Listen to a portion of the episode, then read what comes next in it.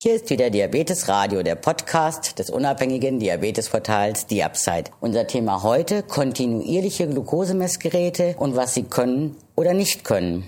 Viele Menschen mit Diabetes wünschen sich so ein kontinuierliches Glukosemessgerät, kurz CGM, für ihr Diabetesmanagement. Können CGM-Systeme dem Diabetiker das Management abnehmen oder was können sie überhaupt und was können sie nicht? Darüber spreche ich heute mit jemandem, der es wissen muss. Ich begrüße ganz herzlich Ulrike Turm, Diabetikerin, Diabetesberaterin, Trägerin eines kontinuierlichen Glukosemesssystems, Sportlerin und nicht zu vergessen Autorin der CGM Pumpenfibel. Das heißt also, da geht es um kontinuierliche Messgeräte und Insulinpumpen. Was gehört eigentlich alles zu einem CGM-System, mit dem man kontinuierlich Glukose messen kann? Eigentlich besteht jedes CGM-System aus drei Modulen, das heißt einem Sensor, einem Sender und einem Empfänger. Dieser Empfänger kann entweder ein Einzelgerät sein oder in eine Insulinpumpe integriert. Und der Sensor, wie kann man sich das vorstellen? Also jemand, der eine Insulinpumpe trägt, der muss sich so einen Katheter diese, unter die Haut setzen sozusagen. Wie sieht das mit dem Sensor aus? Liegt der auch da oder wie geht das? Der Sensor hat eine Länge je nach System zwischen 5 und 13 Millimetern. Senkrecht und oder schräge Sensoren ist genauso wie bei der Insulinpumpentherapie, liegt im Unterhautfettgewebe und wird mit einer Einführhilfe ins Unterhautfettgewebe eingeführt. Wenn man nun so ein Gerät hat, wie funktioniert das denn dann? Es misst Gewebezucker und das ist ein ganz wesentlicher Unterschied zwischen Blutzuckerwerten. Es gibt da einen gewissen Timelag, also einen Zeitunterschied zwischen Blutzucker und Gewebezucker von 20 bis 30 Minuten, den jeder Diabetiker auch berücksichtigen muss. Ansonsten können eventuell noch mehr Schwankungen auftreten. Ein CGM-System muss kalibriert werden. Äh, das heißt, je nach Hersteller muss man weiterhin ein bis zwei Blutzuckermessungen durchführen. Also dies macht nicht alle Messungen, die man braucht? Doch, natürlich. Es macht sogar noch viel mehr. Aber es ersetzt nicht die manuelle Blutzuckermessung. Das ist ein, ein Fehlglaube, weil ja der Gewebezucker auf den Blutzucker sozusagen kalibriert werden muss.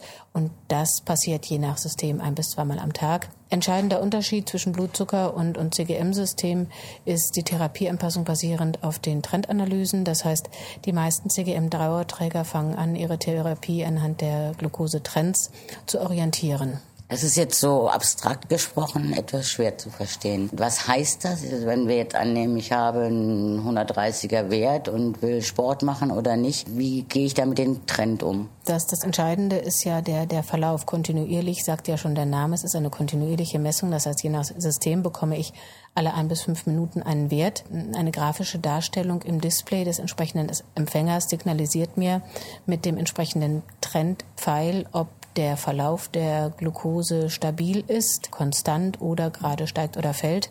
Entsprechend der Ausrichtung, also der Tendenz, orientiert man sich dann bezüglich der Therapieanpassung. Das heißt, wenn ich in den Sport gehen will und habe eine Gewebeglucose von 130 mit einem senkrecht steigenden Trendfall, kann man in den Sport gehen. Hat man eine Gewebeglucose von 130 konstant, sollte man noch ein bis zwei BE flüssig trinken, bevor man in die Belastung geht. Hat man Gewebeglucose von 130 mit senkrecht fallender Glukosetendenz, dann sollte man man natürlich nicht mit dem Sport beginnen, sondern erst BEs trinken, also nur BEs trinken, bis die Gewebeglucose wieder stabil oder ansteigend ist.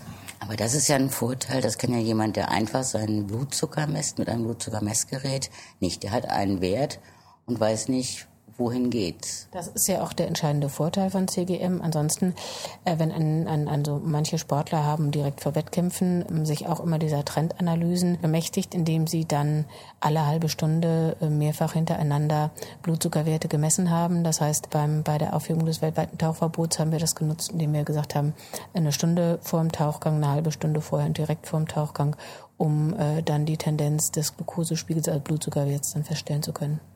Das geht natürlich dann ganz schön auf die Finger, wo man immer reinpieken muss zum Messen. Aber da haben wir jetzt den deutlichen Unterschied zwischen Blutzuckermessgerät und kontinuierlichem Glukosemessgerät. Das misst also 24 Stunden am Tag. In welchen Abständen etwa? Ähm, je nach System wird eine Messung alle ein bis fünf Minuten durchgeführt und auch sofort auf das Display entweder eines Einzelgerätes oder einer Insulinpumpe übertragen, so dass dem CGM-Nutzer kontinuierlich Werte zur Verfügung stehen. Es ist halt so, dass man quasi wirklich in sein Stoffwechselgeschehen hineingucken kann und, und dieser Verlauf natürlich total spannend ist. Man kann in den CGM-Systemen zurückblättern oder oder sie äh, per Datendownload auf dem Computer übertragen und sich dann die, die Verläufe der letzten Abende oder Tage anschauen.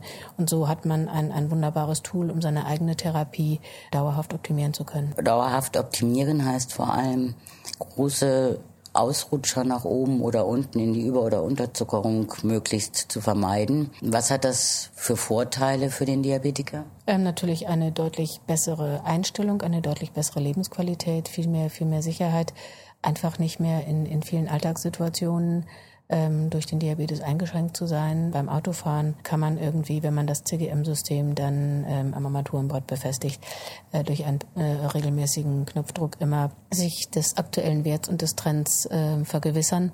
Und das ist natürlich eine ganz andere Sicherheit. Man kann dann mit einem Wert von 120 konstant sich hinter das Steuer setzen. Ansonsten waren ja die Empfehlungen vor Antritt der Fahrt einen Blutzuckerwert zu machen und den ja, Blutzuckerwert leicht erhöht zu lassen, um keine Selbst- oder Fremdgefährdung im Straßenverkehr zu riskieren.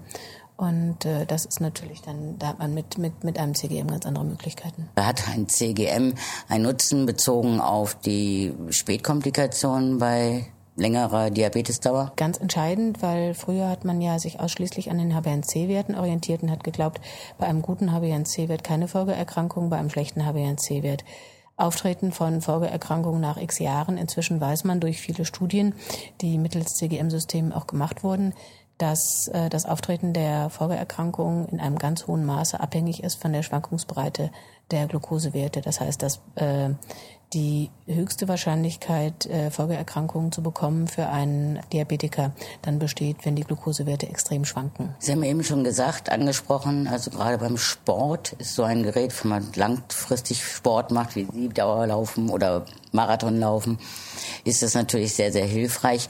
Für welche Diabetikergruppen, Patientengruppen wäre das Ihrer Meinung nach noch ein großer Gewinn oder könnte es sein, so ein Gerät zu tragen?